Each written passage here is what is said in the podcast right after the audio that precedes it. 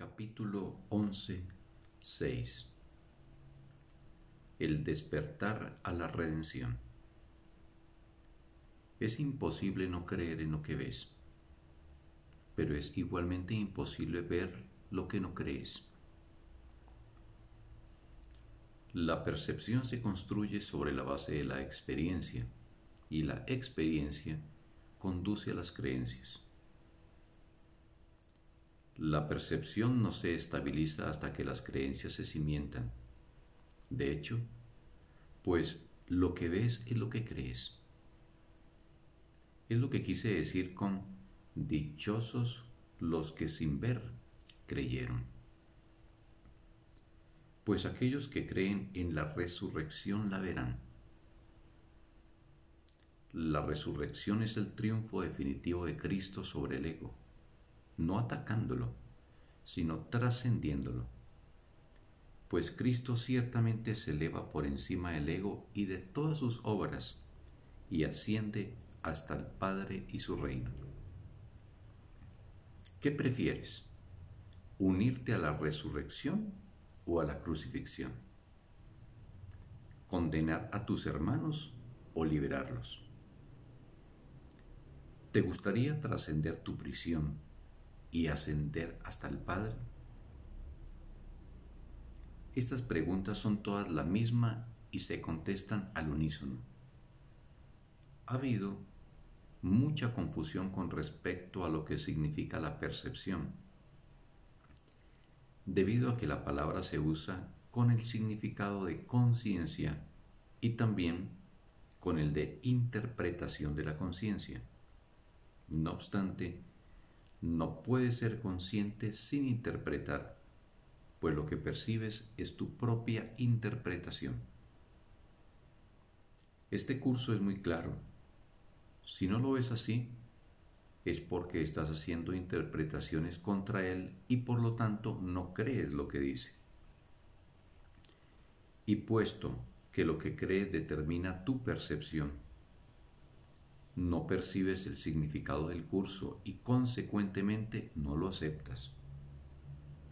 Con todo, diferentes experiencias conducen a diferentes creencias y a través de estas a diferentes percepciones, pues las percepciones se aprenden mediante creencias y la experiencia ciertamente enseña te estoy conduciendo a una nueva clase de experiencia que cada vez estarás menos dispuesto a negar. Aprender de Cristo es fácil, pues percibir con Él no entraña ningún esfuerzo. Sus percepciones son tu conciencia natural y lo único que te fatiga son las distorsiones que introduces en esta. Deja que sea el Cristo en ti quien interprete por ti. Y no trates de limitar lo que ves con creencias pueriles, indignas del Hijo de Dios. Pues hasta que Cristo no sea aceptado completamente, el Hijo de Dios se considerará a sí mismo huérfano. Yo soy tu resurrección y tu vida.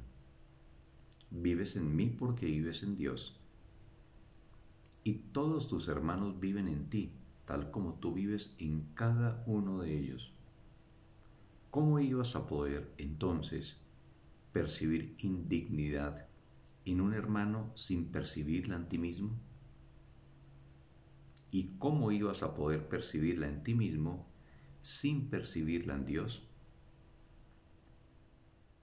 Cree en la resurrección porque ésta ya se ha consumado y se ha consumado en ti.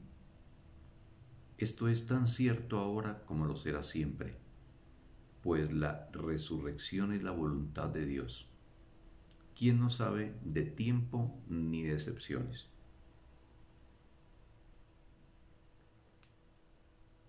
Pero no hagas excepciones o de lo contrario, no percibirás lo que se ha consumado para ti pues ascendemos hasta el Padre juntos como fue en un principio, como es ahora y como será siempre. Pues esa es la naturaleza del Hijo de Dios tal como su Padre lo creó. No subestimes el poder de la devoción del Hijo de Dios, ni el poder que el Dios al que venera ejerce sobre él, pues el Hijo de Dios se postra ante el altar de su Dios, tanto si es el Dios que él inventó, como si es el Dios que lo creó a él. Por eso, es por lo que su esclavitud es tan total como su libertad, pues obedecerá únicamente al Dios que acepte. El Dios de la crucifixión exige que Él crucifique y sus devotos le obedecen. Se crucifican a sí mismos en su nombre y creyendo que el poder del Hijo de Dios emana del sacrificio y del dolor. El Dios de la resurrección no exige nada, pues no es su voluntad quitarte nada. No exige obediencia, pues la obediencia implica sumisión. Lo único que quiere es que te des cuenta de cuál es tu voluntad y que la hagas, no con un espíritu de sacrificio y sumisión, sino con la alegría de la libertad.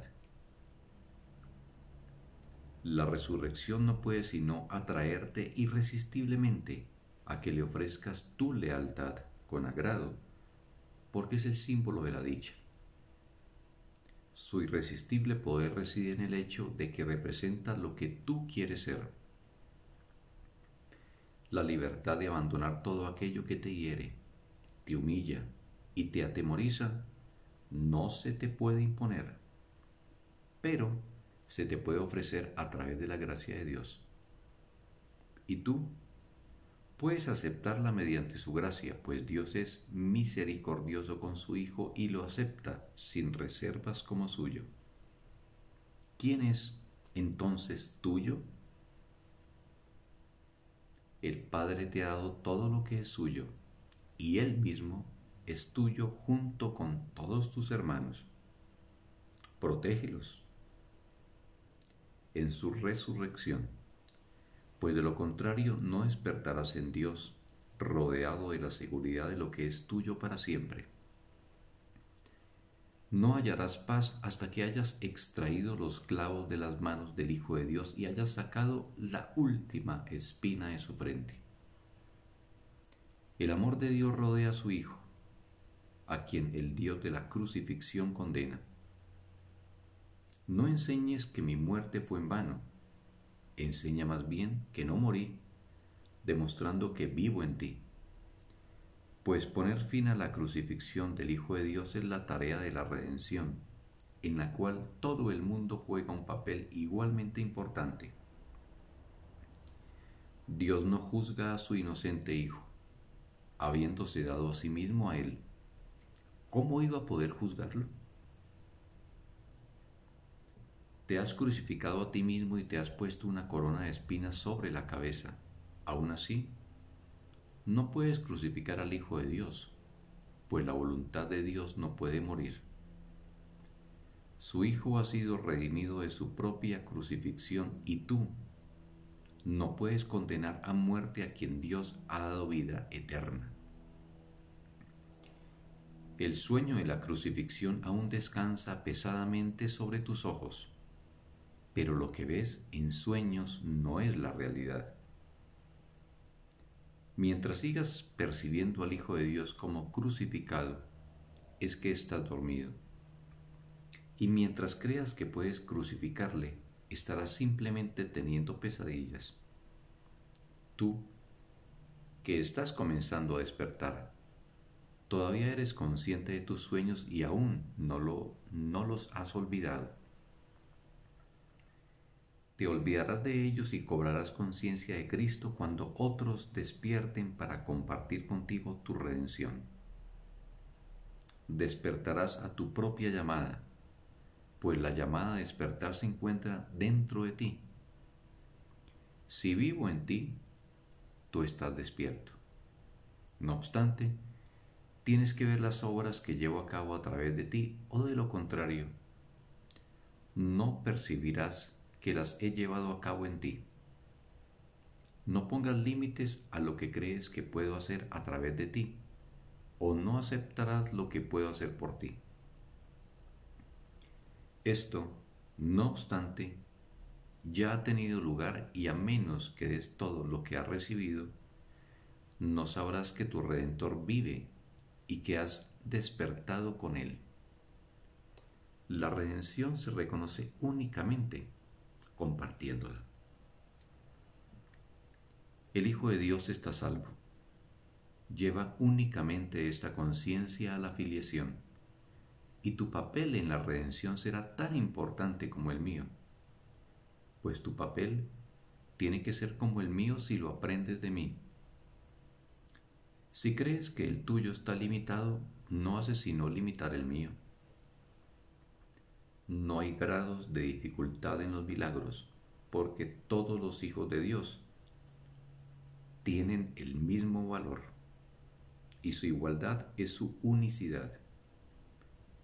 Todo el poder de Dios reside en cada una de sus partes por igual, y nada que contradiga su voluntad es grande o pequeño. Lo que no existe no tiene tamaño ni medida. Para Dios todo es posible y a Cristo le es dado ser como el Padre. Fin del texto. Un maravilloso día para todos.